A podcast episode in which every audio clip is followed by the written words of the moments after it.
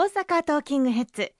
それでは今日も石川さんとお電話がつながっています。おはようございます。おはようございます。公明党参議院議員の石川博隆です。よろしくお願いいたします。どうもどうぞよろしくお願いします。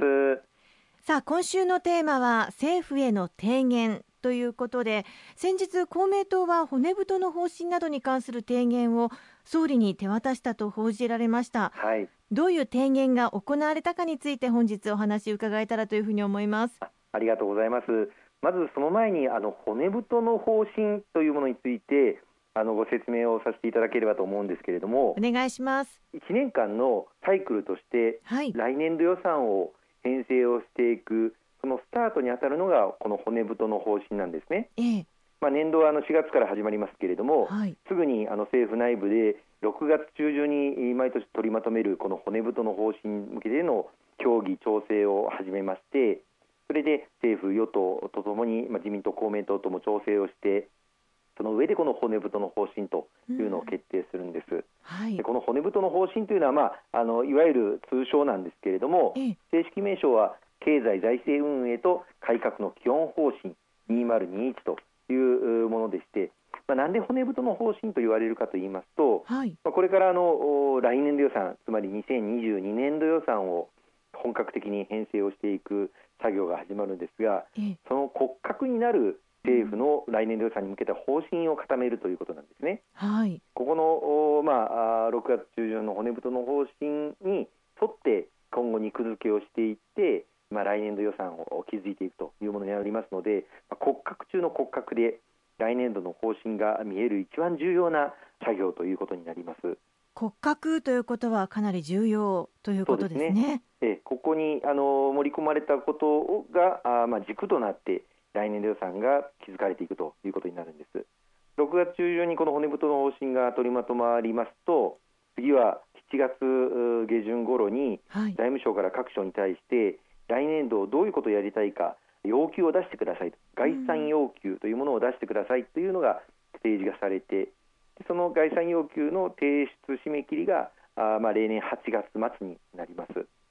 で8月末にこの概算要求が各省から出されて文部科学省としては来年これをやりたい。厚生労働省としてはこれをやりたい。などなどですね、はい、全省庁から出揃うんですが、そこからあ年末まで12月までに来年の予算を決定をしていくという作業が始まっていきます、うん、まあ、各省がやりたいと言ってもこれはだめよと言われたりとかいやいややっぱりやってくれということを押し返したりとか、うん、本当に大変な作業なんですけれども国民の生活にとっても極めて重要なまた日本のこれからの未来にとってもこのコロナを乗り越えていくためにも非常に重要な予算編成作業があ、まあ、年末まで行われてそして年末政府与党として来年予算案がまあ決定をしてその翌年の1月、2月、3月で国会で審議をして年度内に成立を図るということを、まあ、毎年毎年やっているわけなんです。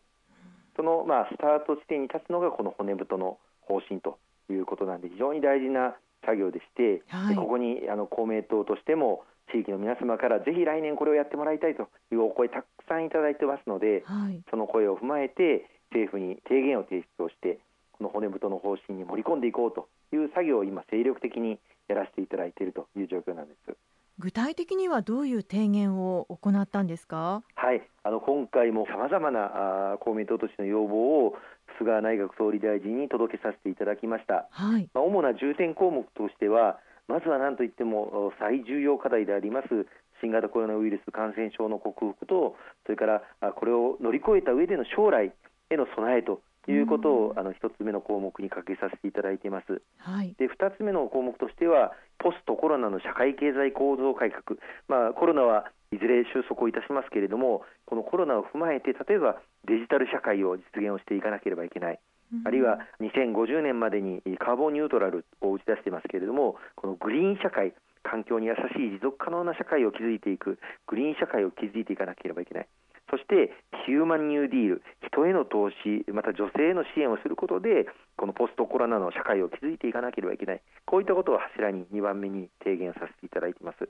そして3番目として子育てそして教育。これからの時代の未来を築く子どもたちへの投資を手厚くしていくことが大事だということを訴えさせていただいています。そして4点目として社会保障改革。また5点目として防災減災コスト国土強靭化。災害に負けない、え、来年もしっかりと防災減災を進めていく、まあ、こうした主に5つの柱で今回公明党として提言を提出をさせていただきました。たくさんありますけれどもまずは何といってもその新型コロナ対策、まあ、新型コロナをいかに克服するかということなんですね。そで、ね、まあ、そんな中で大規模接種が始まったということは大きいですよね。はいあのまあ、今申し上げた骨太の方針というのは来年度予算になりますので、はい、それまでにある程度のまあワクチンの接種が終了しているということが、まあ、見通しとして今のところ立ちつつあるんですけれども、しかし、このワクチンはどれだけ効果が持つかというのは今のところはっきりしません、あのインフルエンザと同じようにもしかしたら毎年毎年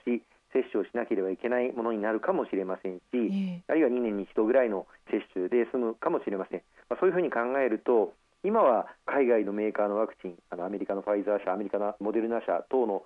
ワクチンを接種していただいてますけれども今後、長きにわたって世界中の方々がワクチンを打つということを考えたときに、変異株等で急にまた感染が広がる恐れもありますから、はい、公明党としてはやはりこの際、国産ワクチン日本の国の国内で作れるワクチンを早期に実用化できるようにすべきだということを、いの一番に掲げさせていただいています。まあ、あの日本産のワクチン望まれている方というのも一定数いらっしゃるんですよね。そうですね残念ながらというかあの幸いにしてといいますか日本はあの他国に比べて感染者の数が圧倒的に少ない状況にあります。そのことが逆にあのワクチンを開発するためには治験を行った方が果たして感染するのかしないのかという比較をしてその効果というのを確かめなければいけないんですけれども、はい、日本では治験を行ってもそれに十分なデータを確保することがなかなか難しいという状況で、日本の国産ワクチンの開発というのは残念ながら遅れてしまっているということがあります。またあのもう海外でもある程度他のワクチンの接種がもう進んでますので今から新しいワクチンの開発のために治験を行うというのも残念ながらまあ難しい状況に今なっていてこういったことをどう乗り越えていくのかということをしっかりあの国産ワクチンが開発が円滑に進むようにそしてこれまでの固定観念での規制というものが足かせになっているのであればその規制改革もしっかりやるべきだということを公明党として強く訴えさせていただいております。そしてポストコロナということなんですね。はい。コロナを乗り越えた後の社会経済構造をどういうふうに作っていくのかということが、まあ、来年度予算を考える上で非常に大事になってきます。まず一つ目の柱としては今年の9月にいよいよデジタル庁ができてそして地方自治体も行政のデジタル化というのが一気に進むことになります。そうしますとなかなかそのデジタル化といってもついていけない高齢者の方々あるいは障害をお持ちの方々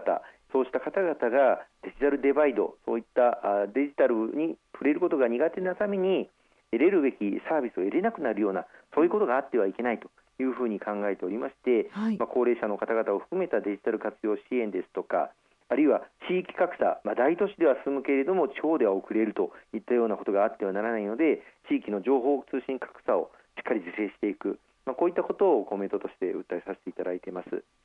あと、そのデジタル社会とともに、やはりあのポストコロナを考えたときに大事なのが、グリーン社会の実現だと思います。はい、まあ、政府は2050年までに温室効果ガスを実質ゼロを達成するというふうに昨年、菅総理が発表いたしました。その途中段階である2030年までに2013年度比で温室効果ガスを46%削減するという目標も発表したんですけれども意欲的な目標になってままして、はい、これを実現するのは容易ではありません。それを実現するためにも再生可能エネルギーの大幅な導入洋上風力や太陽光発電こういったものを力強く後押しをしていく必要もありますしまた水素のサプライチェーンの構築であったりとか、ええ、CO2 を取り込んで固めてそれを活用していくといったような CCU 技術というんですけれども、はい、こういったものも抜本的に技術革新を図っていく必要があると思います。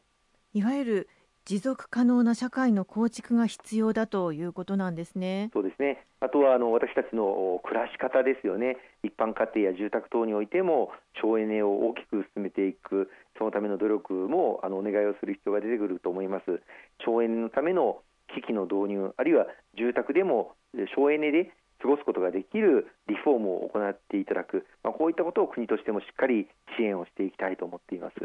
ありがとうございます後半もよろしくお願いします